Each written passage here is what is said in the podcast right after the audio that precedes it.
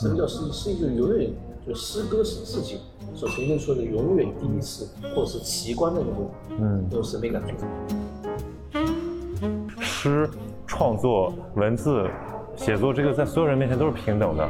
今天我们看到余秀华把它炒成一个一个一个传奇，或者说一个这种很文化偶像的人物，其实某种程度上来讲，也是我们自己那种畸形的观念在作怪。Hello，大家好，我是曹宁。转眼间啊，这个节目已经从春天做到了秋天，非常感谢大家一路以来的支持和包容。为了增加跟大家的互动，并且挖掘出更多深刻有趣的话题，所以我们决定开通闲宁期的听友群。想要加入群的听友，可以扫描海报上的二维码，或者添加微信小助手“你吃饭没”的全拼，就可以加入听友群了。希望你赶紧加入我们的讨论，并且参与我们每周都有的主题活动吧。用一套非日常性的语言唤起他们真实的感受，让他们重新找回跟这个生活的联系，确认他们自己真正在活着。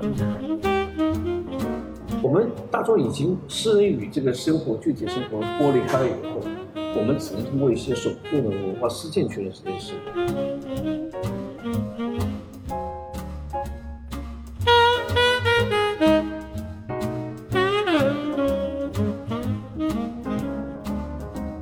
说这个社交媒体的使用者深刻诠释了一个道理，就是量变带来质变，积少成多。因为你只要每天浪费一点点，你就可以轻松浪费掉一年甚至一生。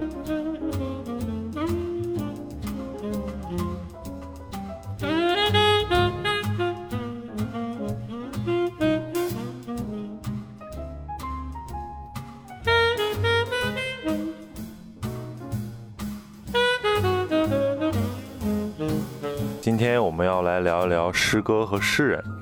曾几何时，诗歌是青年人和读书人的标配，曾唤醒了一代人的创造力。但在我们今天这个忙碌的时代，谈论诗歌仿佛变成了一种奢侈，诗歌的魅力也被束之高阁，诗人成为了不被理解的存在。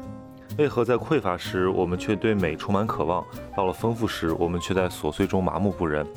我今天呢，就找到了我的好朋友肖水，在张爱玲百年诞辰这一天的上海，聊起了我们最熟悉的话题。肖水是八零后一代中最有代表性的诗人之一，同时他也是一位博闻强志的文学评论者和一直在路上的旅人。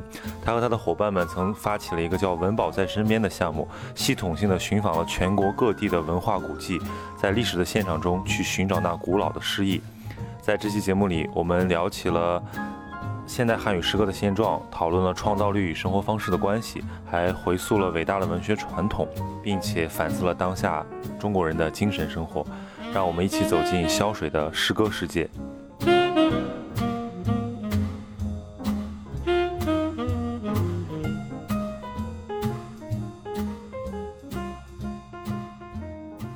我一直想做游学，我而且我这个游学不是那种。之前的游戏都是把大家拉到欧洲博物馆看一圈儿，是吧？美国大学看一圈儿，啊，国内就是那些大家都知道的点看一圈儿。我们现在开发现，我觉得文保它其实有大量的那种精品的旅游点，它不是旅游点，应该叫文化文化宝库。这个东西没有被串起来，缺乏整合。就像我们这种辛辛苦苦的包车游、散点游，我们就当是探路了嘛。后面应该把它给整理出来。而且这个也是我觉得他们这种旅行社现在还深深入不了的，因为他们没有这个能力，而且注意不到这块市场，它还太小，不够健全。但是你说为什么诗人愿意做这个事儿呢？这跟诗人本身的一种一种创作方式和他们的一些精神特质是不是还是有关系？我觉得为什么诗人或者说富兰这班诗人，呃，想做这个事情，其实有一个大的背景，就是我们。在面面面对中西文化这种选择的时候，会有诗诗语的感觉。而且，特别是我们怎么在诗歌里面去寻找你的文化资源。嗯，我们长长期一段时间来，大家已经觉得我们要不断探索西方的文化，因为新诗这个题材本身是西方的一个问题。嗯，那进来以后，大家在很长一段时间是拜倒在西方的这个这个一权之下的。嗯，那当当我们这帮人。在用西方资源，特别是学习了西方，把把所有的国家，中国之外的国家，甚至基本上说中国之外好的国家，都把一个西方的帽子笼罩起来以后，花了很多时间，这么多人去密集的去学，学完了以后，忽然会发现，哎，有点吃不饱，就有点饥饿吃不饱的时候。我觉得是，我觉得回头来看，我觉得吃不饱和消化不良是并存的，有的时候也是消化不良，绝对是并存并存的。对，因为因为你对西方的文化，你只能是囫囵吞枣似的去去去。吸收，吸收，对，拿来，对你没办法去去理解。比如说，当我们对一个哪个是，比如说一个在这种专制背景下的一个是，一个是曼德尔施塔姆，曼德尔施塔姆或者怎么样，你当你在这种专制、自由跟专制的话语下你去探讨它的时候，对，你会觉得他怎么样？但是你就会慢慢发现，这个世界其实有有多种面向，就是对一个人理解，不可能只在那种面向去理解。那你更多面向以后，你觉得它它到底是怎么样的呈现？我我我觉得我我自己最早意识到这个问题是读一些这个保罗策兰的诗，嗯，这个赋格曲式的诗，对对，这个跟他的那个西方音乐传统高度相关。我们首先对这个传统就没有什么了解，对这个又不懂德语，然后对这个诗歌传统也没有什么了解，然后你看这东西就觉得是一堆不知所云的东西，你不知道它的精妙在哪里。直到你看了越来越多稍微懂行一点的人去给你理这个条理，你才发现它很深。那这个就是隔了好几层。呃，我最近在看那个，之前是推被推荐了一本这个讲现代诗的那个书，现代诗歌的结构，那个胡歌的那个书，它是一九五五年写的，一很那个遥远了。但是我看很多评价说，如果这个书多多说。如果这个书早点被翻译引介过来，我们对于今现代诗的理解不会是现在这个样子。那它其实会厘清很多问题，就是我们把很多太多的东西片面的给消化掉了，而且轻易的否定掉了人家整个文学传统的那种精华。呃，当然，当然，西方的那个他们的诗歌的诗也好，语言也好，结构也好，有些东西可能就即使很早就翻译过来，或者说我们即使很早去探探很多的东西。也不一定，不一定会被我们吸纳。这个文化，这个人的气质也好，他的基因也好，他肯定本质上就不可能去很好的去理解。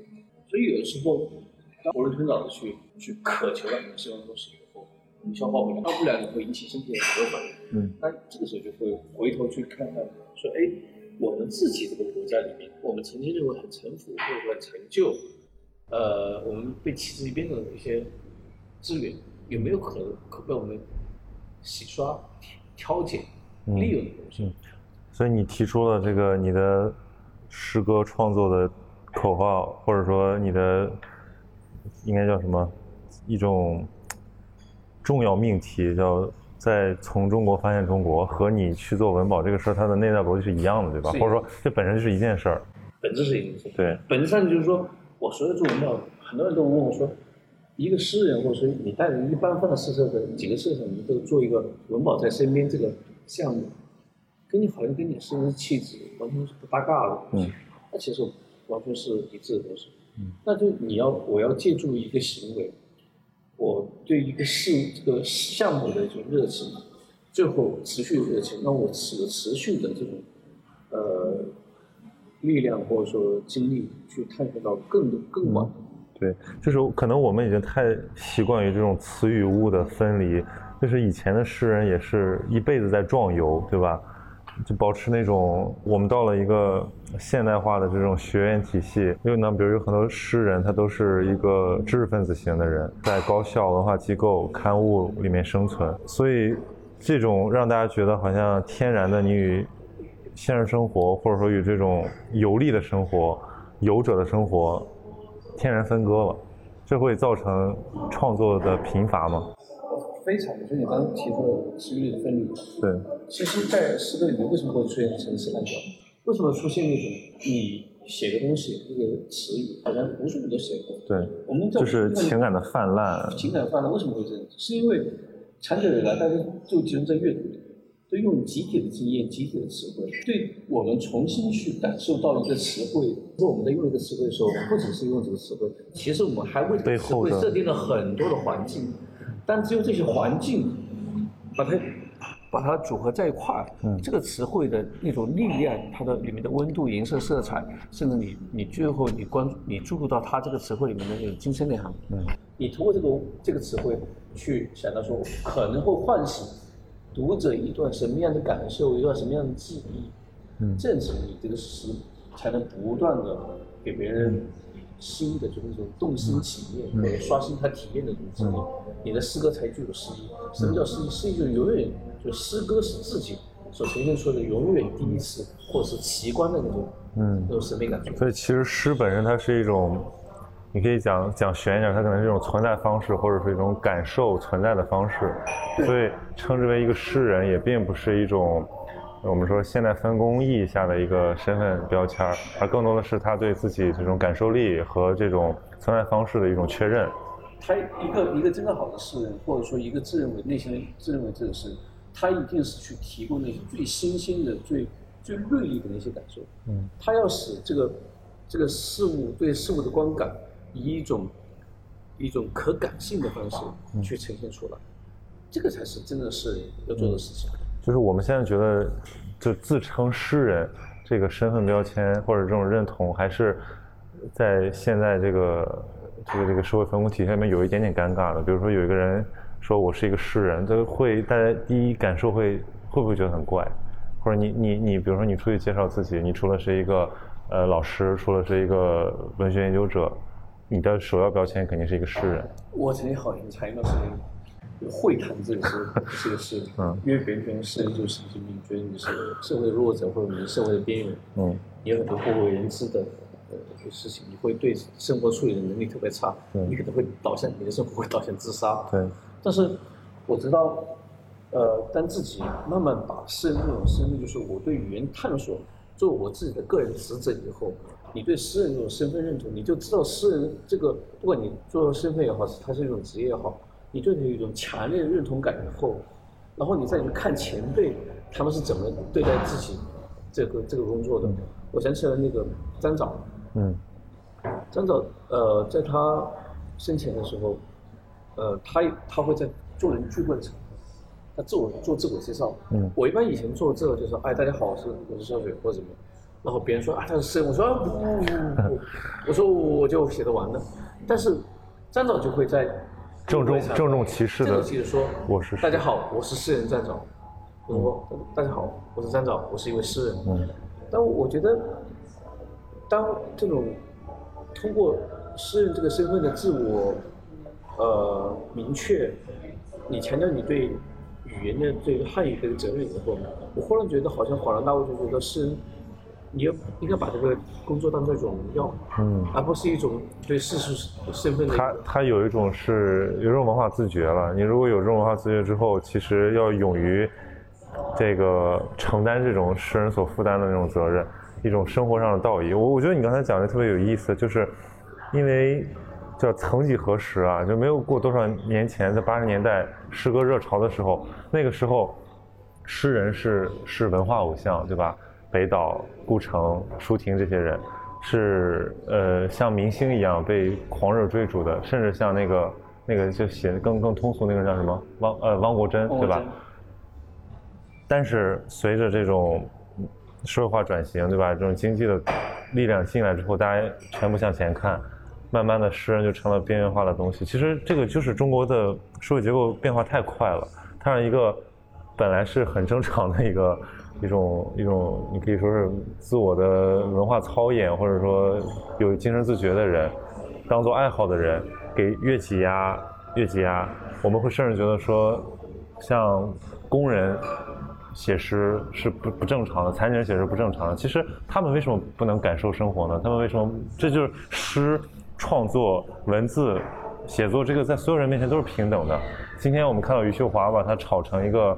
一个一个传奇，或者说一个这种很文化偶像的人物，其实某种程度上来讲，也是我们自己那种畸形的观念在作怪。余秀华为什么不可以成为一个很好的诗人？呃，这个也是大家对诗的一种一种很扭曲的判断导致的。我们的社会对著名诗人的认知，都是因为他身上有一些附加的值。附加的，比如说余秀华，她是一个女性，她是一个她。挑战患者，对，孩子自杀了，孩子自杀，孤城杀妻，对，呃，徐迟什么也要跳这个那个跳楼，还包括那个我们现在很重要的就是张呃参药，参药他也是跳楼自杀，所以对诗人的这个，我们通过怎么去九十年代以后，特别是在八九年之后，去认知一个诗人的方式。往往是通过非正常方式去认知的，所以一种轰动文化事件。轰动文化事件，我们大众已经诗人与这个生活具体生活剥离开了以后，我们只能通过一些手动的文化事件去认识这些事。这个诗人，我们认识诗人方式已经不再是说他谁的诗歌写得好，写得最好，嗯，而是说他在这个写得好的基础上，他还有另外一层，一层可被大众。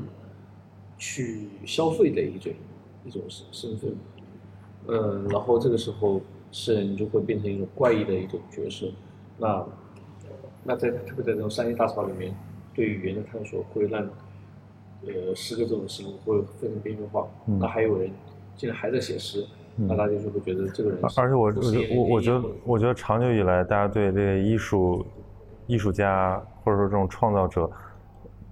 他们跟就创造跟封建之间的关系会混同，并且产生一种，嗯，你可以讲是互质因果的关系。就有的时候你是他是因为才华才华而疯癫，但有时候你会把疯癫当成一种才华，因为有大量这种艺术家，尤其是我觉得经过了这个就是这种越来越多这种致幻剂啊，这种毒品被创造出来之后，很多人通过这个来刺激自己。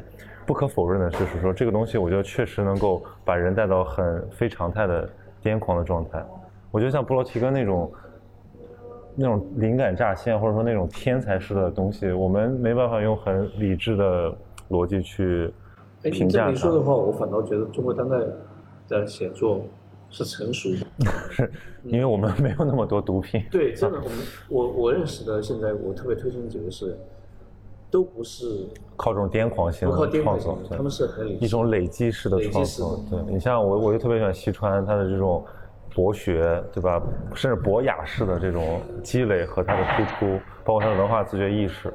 那我先说一下，你说西川吧。嗯，就是谈谈你的朋友西川。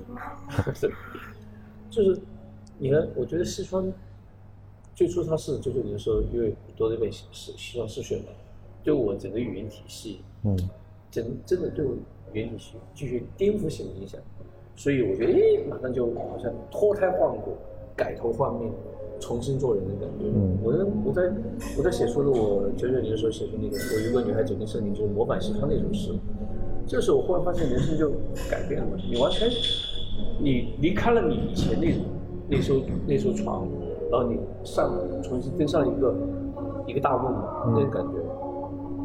然后，呃，一般来讲，我们会受这种语言的影响，不仅是一个人。就这个事情，你不会遇到，不仅你会遇到另外一个西装，你可能会遇到很多西装，你在不同的阶段遇到不同的西装。嗯。但西装有一个特点，就是他的人走到你面前，就好像网友见面一样，我们没有见光死。嗯嗯嗯。就他。他那人那种博学温但是但是这是不是应该的吗？什么人见光死？我觉得太多是是见光死，嗯，就看就是他他他他本身是分裂的。一般是这个文字会好感受会优于本人，是吗？对，本人会让你觉得说这个人就没有审美、粗鄙，或者说很怪，是吧？那种。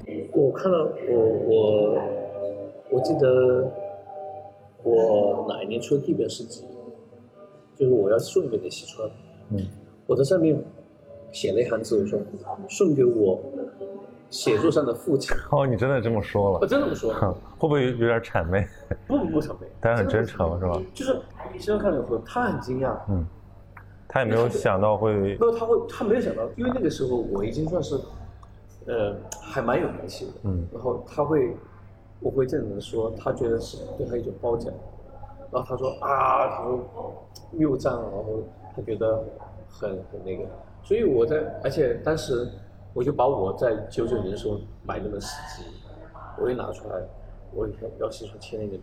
嗯。我说实话，我从来不找诗人签名。嗯。就从来不主动找谁。嗯。西川是不是。这构成了一种一种神奇的互文。对，我是觉得西川是从语言上从工作人上。对，我也很喜欢他，因为我不仅看过他的诗，我还看过很多他的这种呃评论，然后包括他自己的散文。我觉得其实你可以从别的文体中感受到他的这个思想者的这个部分的力量，包括他的演讲，他的他甚至说一些公众性的、普及性的节目，就他的表达。都很有感染力啊，包括刚才那本胡歌那本书，就是西川推荐的。我刚才想说什么呢？我是想说，这个我们的近代诗人确实很少利用这种呃置换品或者一种一种封建状态来激发自己。但是我能确认的是，他们尤其是像顾城，他会用梦境来刺激自己的创作。因为我最近看了一个那个神经科学方面的研究。就说这个人这个脑的波儿波脑波在梦境的时候非常接近人在这种全新的创作时的那种脑波。我们用这个白话化约式的语句来形容，就是说它是有创造力的，或者说它是带着一些你这种理平常的理性所不具有的灵韵的。那么，所以你采集你的梦，或者说你你你借助你梦的力量，包括这种甚至带一些精神分析的东西，参与你的创作。也会给你的日常语言和日常的思维方式带来很多新鲜的东西。所以我当时看是顾城自己写的一个演讲集和他的一个，就说他有个习惯，就是会做很多很浅的梦。就是我们现在用呃科学的解释，就是说他这个人深度睡眠不足，对吧？可能这个跟他的神经质也有一定关系。就他有很多这个叫就没有进入那个快速眼动期，他就是睡得很浅，然后很多梦。但是呢，这些梦可能给他带来很多新鲜的刺激，然后他在。床边放个小本子，甚至是墙上随时记随时记，很多他说他很重要的句子都是这样留下来的。我觉得这个，哎，这个我很有意思。研究生阶段的时候，我会有梦，我就会努力在梦中去把这个想一个诗句，我觉得美妙的不得了。对。我就会努力半醒中，我就我努力用手指竟然在那个墙上来刻画。对。啊，刻画，我在想当然觉得好像我已经写好了那个句子。结果，结果白天醒了以后发现能看到墙上有有那个痕迹，但是都是凌乱的，像甲骨文，对，凌乱的，完全看不出来。我我有那种感受，就是可能是喝醉了，或者说特别困，尤其是叫什么，他们叫那个狼狗时刻，你听过吗？就是在呃天马上要亮，或者说这个从黄昏到黑夜那个阶段，就是。将醒未醒，将亮未亮的时间，就是说你远处走过来一个东西，你不知道它是狼是狗吗？在这种狼狗时刻，会出现那种闪光式的东西，然后你马上就要睡着了，你马上就要掉掉入那个深度睡眠的深渊。这个时候你脑子突然砰蹦出个火花来，那这个东西特别美妙，让你觉得我要把它记下来。但你那个时候已经控制不住自己，你说不行，这个我不会忘记的。明天早上醒来，我一定把它写下来。明天早上醒来忘得空空荡荡，但是你就记得。你确认它美妙的那个时刻，我好几次了，我我然后我就想不行，下次我碰到这种情况，我要把自己叫醒，然后把它写下来。但还有一种情况就是，即使你醒了写下来，它可能没有那么美妙，对，可能是你的一种自我陶醉的幻觉。我觉得诗歌其实是个很好的形式。你有没有看过那个韩国有个电影叫《诗》，李沧东拍的，就是它里面有一种设计，就是说这个。呃，让社会的各各界人士，尤其是那些老年人士，或者说有点边缘人的人，来写诗，来，其实就是用用一套非日常性的语言唤起他们真实的感受，让他们重新找回跟这个生活的联系，确认他们自己真正在活着。我觉得这个特别感人，对吧？你看里面那个老太太，哇，这个演的太好了，就是最后她看着那个风，然后那个眼神，看着她的帽子随风飘走，然后。拿出本本子，笨拙的在上面拿铅笔写下几个句子，所以最后导出了一个，你可以按照那个电影的结构，就是说他其实通过感受力的唤起，重新唤起了他这种真和善的一种能力。我觉得这个东西可以参与到我们对自己的训练，或者说对这种城市化、工业化这种现代信息社会造成的这种感官感受力的麻木的一种修正。就是我们可以，我们不是说这个诗必须要在呃语言艺术上有多少的造诣，而只是说只要你能够表达出你的真情实感，就是能够达到我们一般喜欢写诗的人的那种，我写出来这个东西我觉得特别爽，就是我就恨不得把那个每一个毛孔都张开，然后把这一个这个瞬间一个非常不可挽留的东西给尽量留存下来的那种感觉给。给给给创造出来就可以了。就我自己的感受就是，我我我很喜欢拍摄影拍照，然后有了手机之后，尤其是手机摄像技术越来越好，就是这个它的这个硬件越来越好之后，我可以基本不用单反和微单拍了，但我拍了大量照片，其实我我后来发现有些很好的场景。它不及我用语言尽力去感受它留存下来的那种努力来的深刻。就是有的时候我会什么都没带，没有没有相机，没有手机，但是我想出了一个句子去描述那种感受。但有的时候我可能带了相机拍了几十张甚至上百张照片，这两者没法比啊。前者就是你只要再读到那个句子，那脑中这个电光火石，好像你所有知觉全被全被唤唤醒了。嗯，因为你的图像或电影的话，它是直接呈现可感性的，而且而且你不会在上面停住，对，你就是拍完了你就想拍下一个，你就想拍下一个，你没有观察，你没有，就是我我我最神奇的是我我可以通过一个句子唤起所谓的通感，就是视觉上的颜色、色差，然后那种光线，甚至是味觉、嗅觉。你看那个俄罗斯形式主义。就是陌生化，就是所有的文文学作品都是要陌生，经历陌生化的过程。陌生化的过程就是重新去塑造这种可感性。就我们的文学艺术作品 不是给提供可感呃可认可知的，嗯，而是提供可见可感的东西。那 为什么文字它也提供可感？它因为文字每个文字里面，它其实每个字，特别是在中文的世界里。每个字里面其实暗含了很多的东西。对，你把这个字无限的放大以后，你发现这个字或者说这个词本身具有形式美感，不仅有形式的东西，有形态的东西，有质地的东西，有温度、色彩、气味等等各种微定性都可能被你的潜意识所捕捉到。那同时，这个诗歌文字的过程，它能够使你这种对这个事物感知过程经历的难化的过程变得更艰难。就像经历一个迷宫一样的，你在迷宫里面，你看到各种色彩的东西，然后你忽然走出去的时候，你恍然大悟。你说恍然，就是让你经历迷宫，同时又让你出道，这个过程会使你的整个审美过程的时间会拉长，嗯，拉长，难化又不至于说你沉溺在其中。对，这个时候就是使我们整个艺术的目标就达到了。对，为什么我们真正看看，比如说看一个电影，当我们看了一个。稀松平常的一个武打片，它从头到尾都是那种一泻千里的，看了很爽。但是你可能没有回味的可能性。但是你看一个韩国电影，比如说《空房间》，或者是《春夏秋冬又一春》，你当时想，哎，它怎么是这样子？然后你就去思考了背后的逻辑是什么？对，他的他的艺术追求是什么？然后你可能化解他每一个符号，春在秋冬，他每个符号每一个，呃，那一艘船是什么？一个。一个和尚意味着什么？一个青蛙意味着什么？其实我觉得就是唐诗就有这种感觉，就是我把唐诗一遍遍的念，一遍遍的念，甚至有些比如说，嗯，有有书法就更好了。比如说，你看我把《兰亭集序》一遍一遍的念，它的形式美学，对吧？它的这种语感，然后包括它的内容，它融合在一起，给你带来一种没法通过我们现在这种艺术工业。这个文化工业集成给你带来的那种冲击。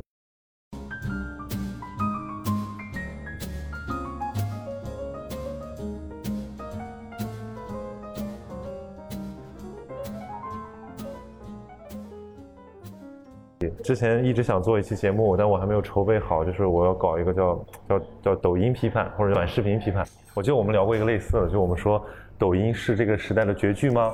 对吧？它在什么情况下构成一种绝句？比如说，它在这个如果这个时代大部分人喜欢的一种方式，它可能是；但是它在什么方式、什么程度上又不是？比如说它并没有带来感受力的创新，并没有带来陌生化，它是一种一种一种一种很贫乏的一种复制，它又不是，或者叫短视频吧，我们也不说抖音，就是我我我觉得这个东西很值得去讨论，因为我现在经常出差，在各种飞机、高铁候机室。候车室、地铁上看到大量的人把自己的冗余的精力全部消耗在了这个短视频上，然后短视频最可怕。我那天突然意识到一个问题：短视频的屏幕上没有任何时间，然后你在那里面的时候，你你觉得你的时间感是极其钝化的，就是你去刷完两个小时，你会不知不觉，对吧？这个就是真的是叫浮生若梦。所以那天我就在我就在 微博上发了一条，我说这个社交媒体的使用者深刻诠释了一个道理，就是量变带来质变，积少成多。因为你只要每天浪费一点点，你就可以轻松浪费掉一年甚至一生。其实就是这样，就是我们不是说短视频的创造者，或者说它的这种平台算法本身有什么一定就是恶的，或者说有害，而我们是要反思它这个媒介形式它能承载什么东西，它承载不了什么东西。就是它那种快速的信息流，那种带有一些游戏化的，让你能够说好听点叫用户粘滞，说不好听点就是让你上瘾的那么一种一种一种算法，或者说一种设计。本身就会让我们自我麻痹，产生一种娱乐，产生一种很很低级的消遣吧，对吧？就只是把你的精力给耗掉了而已。其实你什么都没记住，你也没有创造任何东西，没有调动起你那个丰富的感受力。所以我觉得这个是有问题的。所以回扣一下，说为什么我觉得说我们比如说通过设计一个一个一个教学活动，跟光跟诗歌有关的会很重要呢？就是。我们就是要给自己制造一点点障碍，一点点匮乏，或者说一点点这种主动创造的这种，呃驱动，而不仅仅全是被动接受。因为从文字时代到图像时代，这个人的感受能力、信息接纳能力大大为影响。就是我们山呼海啸的信息、图像朝我们涌来，我们就不加分辨的就给吸收了，但其实也没吸收，就是就是那样那样空空消耗掉了。所以我觉得这个。是特别特别紧迫的一个事儿，不管是从从这个诗本身来说，还是说对于人本身来说，对，所以这个可以试一下，就是教小朋友写诗和教成年人写诗，是不是应该有不同的方法？我我不太喜欢教小孩写诗，我觉得小孩无法理解一些，对他可能有一些很天真的那种天马行空的那种东西，但是其实很多。很深邃的东西，他没办法把握。比如落实到这个布局谋篇上来讲，是它的结构，还是说是一种情情绪？我觉得最重要的是，最重要的是是，你是个什么样的人？你的东西，你你想成为什么样的人？你在进行怎么样的努力？嗯，这个时候你才会去思考阅读、旅行，跟跟你的你的精神世界的关系。这样子你才能去你的词语怎么怎么搞。如没有一个很，比如说。一个不刻苦学习、不博览群书的人，怎么可能成最后写出西方那个诗？不可能，嗯，对吧？比如说，不像我这么不是个敏感的，想努力的想一直往下往那种呃更好的自我，对，勇攀高峰，挑战自我。我也不会去写的，有时候会很细腻，对，也不会永远对形式探索那么的执着。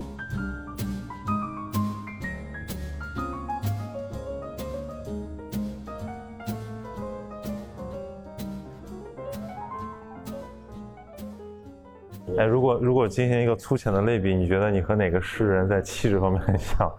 你刚才说的好像有点像那种贾岛那种感觉，就是苦吟，就是要我一定要好好写，然后我一定要努力的，就他其实有理性参与进去嘛。我刚才想一想，我觉得杜甫，杜甫，就是但我我我这个那这是另一个超级庞大的话题，就是因为最近那个 BBC，我们可以把这个话题杜甫跟李白。你更喜欢谁呢？你嗯，对我因为最近看了 BBC 那个拍的杜甫那个片子，我觉得杜甫是之前这个说法肯定有人提过，就是显然杜甫是一个才华横溢的人，是超超有才华的，但是因为他的这种苦功，他的这种经历的曲折，让大家觉得说好像这个人，尤其在跟李白的对比之中，好像他是靠靠努力靠后天，其实我觉得他的才华绝对不输给任何一个呃这种大诗人。就是甚至是这是谁说的？我又我又想不起来了。就是说，在杜甫面前，王维这样的都是二流诗人。那当然了，对，这个我承认的。我觉得，但是我觉得李白自己给杜甫看，就在这个在宇宙 在这个时间历史上，我觉得有三个人，就我挑不出毛病。嗯。可以说，不是挑不出毛病，就是我觉得这三个人是无法超越。对我来讲，我是无法超越的。那你是苏轼吗？对。哦，但是我我我我我总觉得就是。只拿苏轼的一个方面跟人家比不公平，因为苏苏苏轼他是一个完人，你知道吗？就是他是一个他是一个百科全书，他是苏轼最适合跟谁比？跟达芬奇这样的人比，对吧？就是苏轼的画、苏轼的字、苏轼的诗、苏轼的词、苏轼的文、苏轼的人生 性格，对，就是你，我觉得，因为最近我看了哈金的那个《李白传》，哈金很有意思，哈金这个人，哈金也写诗，对，就是他他写他写李白很有意思，那你你看出你对李白就是，他还是很正面的，但是你就觉得李白这个人怎么就让你就喜欢不起来？他不他就不是那个那种天真的那种那种才华横溢的李白，是一个其实说白了就是见光死的李白。但是苏轼这样一个人，你越了解他的生平，你其实对他越肃然起敬。杜甫也是一个这样的人，就是他们，你会觉得这个人就是他的性格，他的文章就是他的性格。但我觉得杜甫还有一点，我觉得杜甫还是有懦弱，就他那个他那种傲的一面，那种坚强的一面，嗯，还没有让我觉得很好，嗯。但是苏轼那种又豁达傲骨的一面，啊，我觉得就是让我非常的喜欢。嗯，是我这我现在都已经开始想用什么 呃星座和什么地域来分析一些这种东西了。比如说想想四川人的这种，这个很奇怪。对他带有一种天生的，他比如说跟北方西北的那种大漠上的和这种南方那种什么福建籍的、阳西籍的，它就质感不一样。这三个人很重要的一个交集，就都是。跟四川这个有非常重要的关系。对，它其实是一个，它是一个文化交错地带，这种或者说你从血统上来讲，本身就是有大量的混血和这个怎么说基因复杂的基因构成的地带。哎，你刚才说你对你这个创作影响很重要的《失落心语》《聊斋志异》，还有呃《唐诗三百首》。唐诗三百首，这是分别从什么方面对你有刺激？其实我跟你讲，我觉得就是要获取的一种中国人一种独特对文字这种感知力，绝对是从唐诗三百首。嗯，唐诗三百首这种就是中国诗都是意象派。嗯，美国意象派就学中国的。嗯，庞德，庞德他们就是学对，他们就是美国新式运动，就是在一九一二年左右，他们从从希望从中国和希腊。重新去获取这种现代化的资源，激活美国的诗歌，跟我们现在学西方去激活我们的，其实一直都一直都是在参互的。只是他们借助中国的，我们只是觉得不可思议，怎么怎么可能？嗯，那他们学的庞德那些什么什么丝路的花什么，那个就是中国意象派的东西。中国的那些诗歌全是意象派的，就所谓的意跟象，就是你这个词汇它有意思，它背后还有一个很重要的象。这个意跟象都是一个精神的载体，嗯，它不仅仅是一个词语，不仅仅是一个图景，它其实是个精神的载体。那唐诗宋词、唐诗里面，我觉得已经把这个把这种就是关于词汇的这个中国气气息完全给展现出来了。嗯，每次读唐诗三百首，常看常新，嗯，基本上成了我的一种一种读物，特别是在那个年代。他们他们唐诗三百首里面，他们把就不说不说唐诗三百首选的好不好，不是选的好不好，但他已经把唐诗三百首那种特别多的那种具有，我觉得是具有个人体验的东西，嗯，把它挖掘出来了，嗯，因为唐诗三百首里面前还有后后来的人去去受前人影响，然后去做一些陈词滥调的一些表达，嗯，那些东西是非常非常。城府的是被我们抛弃的。嗯。那整个唐诗三百首已经入水那些东西来讲，我觉得跟我们个人体验，就就是很多唐诗三百首里面的诗，他在他诗里面看到这个生人的生活的痕迹，看到他在自己的诗里面活过。嗯。我觉得活的感觉，像李白跟杜甫来讲，他们是非常明显的。他们只写自己经历过的事情，那些东西是别人写不出来、不能写的东西。嗯。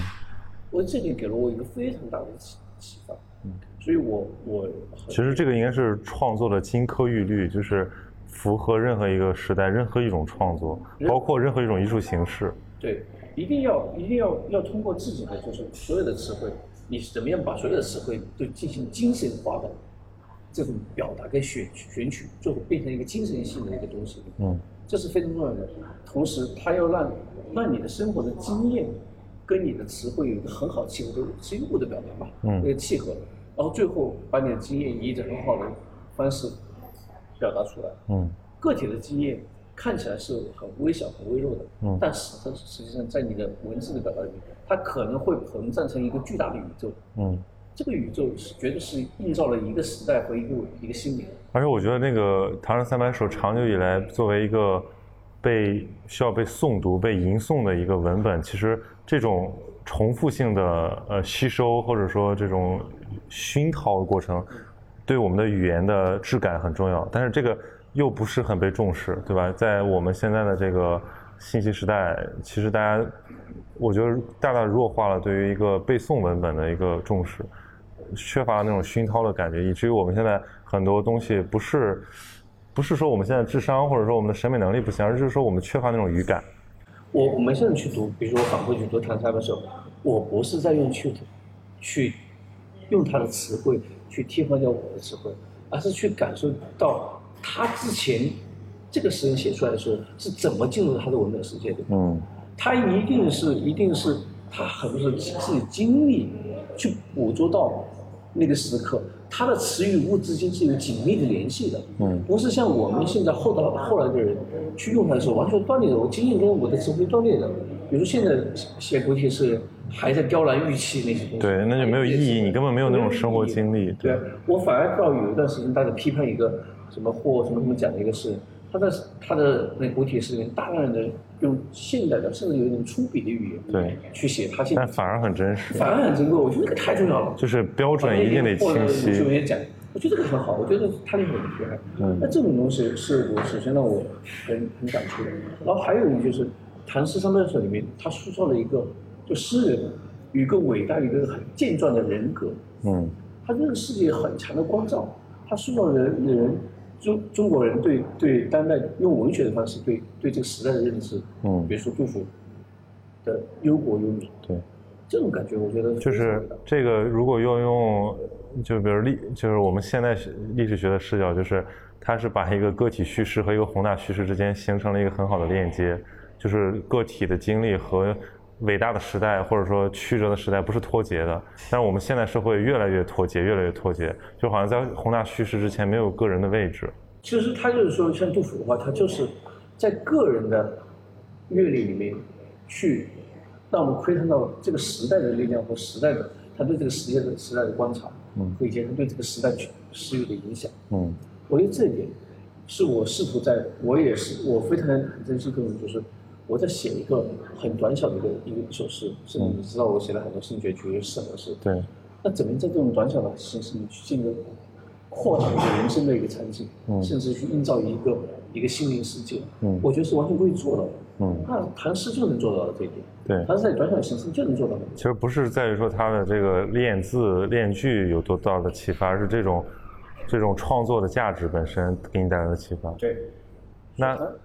那那那个就《世说新语》和《聊斋志异》又是《世说新语》，你也知道，我们大家对《世说新语》的定义是一个笔记笔笔记体小说。嗯。那它在这个笔记体小说背后，其实也有历史的一些因素，就是说，可能这些人真的是这么做过，或者真这么说过，肯定的。否则，嗯，一个人不可能，一个一个笔记小说的作者，他不可能去了解那么多史实。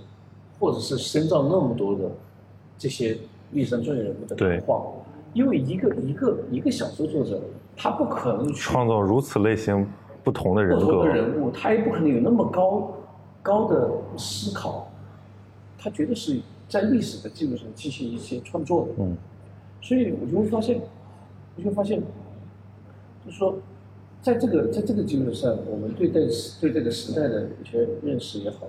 那个时间感知，我觉得是首先是很重要的。世说新语首先跟我说，我们对这个时代的伟大的心灵的感知认识，嗯，是很重要的。我们不仅要去了解我们普通人的生活，嗯，我们同时对那些伟大的心灵，他们怎么所感所想，嗯，对那些呃，甚至历史，不要去一味的贬低。包括比如说蒋介石也好，或者说谁也好，他们肯定，他们之所以能走到这个时代，他们在那个时代高，他们背后有他们的逻辑，他们的。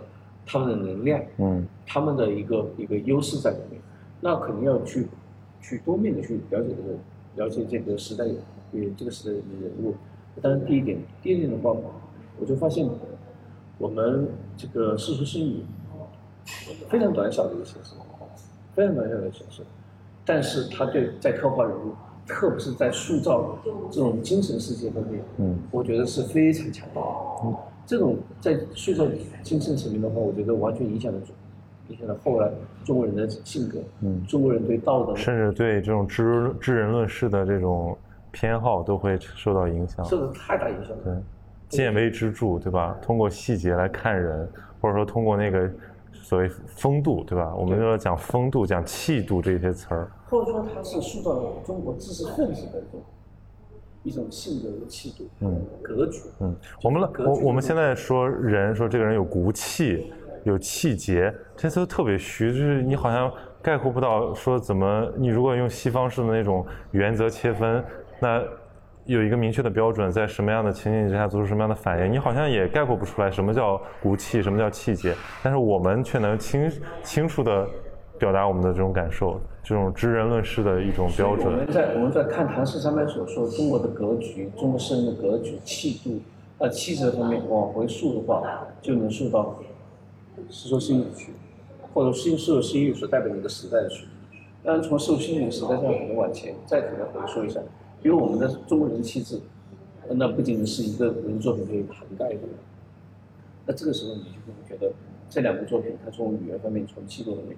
对中国中国人影响太深了，极大，嗯，影响极大。嗯，但是回到是那个那个《聊斋志异》的话，我为什么会读《聊斋志异》啊？就曾经我也是很很不喜欢做，嗯，因为我们太多的电影电视剧喜欢怪力乱神的东西，全部是从这里出来的。我我就觉得好像那种小情小调的什么女鬼的故事。就不高级，不高级，一点不高级。那我甚至觉得，或者说它是不是能够承载一个比较厚重、深刻的东西？这个是怀疑的。我是很怀疑的。然后是有一年，呃，莫言和那那诺贝尔奖以后，他有一个出了一本书叫《学习朴树》。哦，还有这个是吗？是一个，是一个，是一个短篇小说集，叫《学习朴树》。嗯。哎，但莫莫言作为这个高密东东北东北乡东北乡，他和那个淄博那个临临淄的那个就蒲松龄那个传统还是有有距离的。没有，他他首先就开始说，他说他爷爷曾经是什么的啊？呃，然后去去高呃去那个潍坊那里，然后听一个给一个遇到一个老头，老头让他来讲故事。就是莫言在分析自己的这个文学系谱，对吧？就他他深造了，深造了是一个小说里面的情节。嗯，对。然后我就后后来发现，就说，因为我是特别喜欢莫言的，那莫言他重新来审视蒲松龄的地位，或者说蒲松蒲松龄的文本，创造力再造。我觉得，我觉得我就很惊讶，所以我在想，哎，莫言是否就是比如说您是否在某种意义上构成了呃莫言那么多我很很尊重的、倾慕的小说的一个重要的一个思想或者是文学的源源头。嗯，所以我就想把《聊斋志异》重新拿来看，看仔仔细看。然后我看了以后，我就发现很有两点，有两两个很惊讶的发现。第一个就是《聊斋志异》里面很多故事是极短的，就跟《世说新语》一样，都是非常短。但是《世说新语》很多人都是人物，就是直接是人物说了什么话，嗯，这个事情就就就结束了。嗯，所以它是更碎片化、更片段式的东西。但是《世说新》呃那个《聊斋志异》不一样。它每个再短的一个片段，它都是有人物情节或者结局。嗯嗯，他会给你一个一个完整的故事。嗯，它背后可能这个事情不会很细致的临摹，但是在在作家来讲，他已经提供给了足够的东西给你。嗯，那背后你能够去 get 到他的东西，你 get 到人物故事情节的进展，那是你的事情。嗯，但他已经提供必备的东西，你很可能就已经。全面去了解这个事态，嗯，我忽然发现这个能力非常之强，嗯，这个这个，这是我觉得这个就是真的叫民间讲故事的能力，就是要素不缺失，并且还很勾人，不管长短，对，不管就是所以这个就比如可以理解，就是哪怕我小时候我姥姥给我讲个故事，她只要是按照这种方式来讲，这个故事不管是很扯还是很生动，还是说很长还是很短，都很好听，它的效果是一样的，对。然后我有一段时间疯狂的读每天晚上都读五六则，只找越短的越来越多，嗯，就只要只找短，甚至看到一说，哎，一两行的就是一篇，嗯，哇，这个能力超强。他一共有五百九十多篇还是五百五百呃四百四百九十多篇，四百五十多万字，就是有那么多，我就专门来挑这个来读，读了以后大受启发。嗯，觉得在在我的之前写完全进行抒情化的新绝句里面，嗯，是否有可能进入一些故事叙事，进入故事？所以你的新的一个系列创作是受这个启发，对吗？所以我加入叙事线。小说是就是从这里出发的。嗯，我就想怎么样来加入叙事性的东西。嗯，我以前从来没想过叙事的东西。因为也没有觉得叙事高级，也没有觉得。没有，从来没有觉得叙事高级。嗯，从来觉得我干嘛要叙事呢？嗯，而且我觉得好像在这么短小的篇幅里面，都适合是，嗯，适合是抒情还行。你怎么好像先天认为它不足一样？先天你觉得在这么狭小的空间里面，你怎么进行叙事？嗯，很难，而且你要把它变成诗，嗯，就是你要将将那种诗歌跟小说之间的这种这种边界，你要把握的很好，嗯，怎么做？那我觉得蒲松龄做的非常好，嗯，而且第二个特点就是，你看起来它是一个古代的文本，嗯，距离我们清朝，它在这个东西在康熙年间。三十年间就已经流行，是乾隆年间才流行。嗯，那么距离我们有两三百年，但是它有些部分的语言的张力，嗯，它那种想象力，那种对这个世界的看法，完全是具有现代性。嗯，放到我们当下来，它只是一种文言文。对，但是它具有着非常强的。哎，你说的这个就是又，它是跟这个叫什么创作和这个。呃，艺术没关系，它是一种文学更深层的东西，就是一种世界观、一种价值上的东西。我最近在看《金瓶梅》，我之前从来没有看过《金瓶梅》，我只有我们那种上中学的时候，有些那种很很淘气的男生把它当那个淫书来看，我们会拿过来看看几个段落。但是我现在要把《金瓶梅》当成一个很严肃的文本来看，尤其当成这种反映这个明朝世俗生活的一个重要的一个一个一个一个史来看。我最近也，我刚开始看，我也发现很有意思，就是它已经，已经已经颠覆了我的很多这种关于正史给我那种叙事给我造成的那种刻板印象。就我发现，哇，这里面的人都是活生生的人，原来人从从来都是这样聪明，从来都是这样狡猾，或者说从来都是这样，呃呃尖酸刻薄，或者就是他身上有活生生的气质，因为这个气质就是我们在生活里看到的那些市井人物应该有或者都有的气质。这个并不因为，所以我我会我会阅读这种东西，我会觉得历史就是很延续的，呃，观念再造新人的这种理想乌托邦式梦想很美好，但是极有可能导向灾难，就在于你要服从基本人性，对吧？人的本性是如此，你要尊重这个规律，在此基上基础之上去慢慢的去通过教化的方式去引导，才会产生一些改变。你不能说我现在用一个命令或者一个巨型的社会工程。把这个人变成新人，甚至是人为的跟很多人贴标签，像二十世纪很多这种灾难的乌托邦实验宣告失败的那样，一定是没有没有没有前路可走的。所以我就想写一个，应该就因为我一直很关注二十世纪的历史，然后关注这种极权主义的实验，然后我又很关心这个我们的历史延续性，然后我发现我从这个《金瓶梅》这种世俗社会的描这种描摹的文本上。找到了比那种正史，这个就是那种非常结构化的叙事更有启发的这种影，就是对我这个想法的影响。所以我觉得这个我可以去好好做一个小的梳理。哎，这个《金瓶梅》我一直也想读，因为诗歌的形式就不可能逃离那个《金瓶梅》，所以把《金瓶梅》的那个就是情色的那块的部分，它诗歌的部分，嗯，那么那么多首多少首？是五十首还是一百个说完整？看了一遍，觉得真他妈好，真的。嗯，作为吟诗的好，还是作为诗的好？作为诗的好。嗯，就他的诗里面，他有很多吟的部分，但是我觉得诗文学创作怎么说吟，我从来不觉得是什么，就是我对。就既然既然这个诗就是一种生存方式的体现，那这个吟也是就是生活重重要的一部分，对。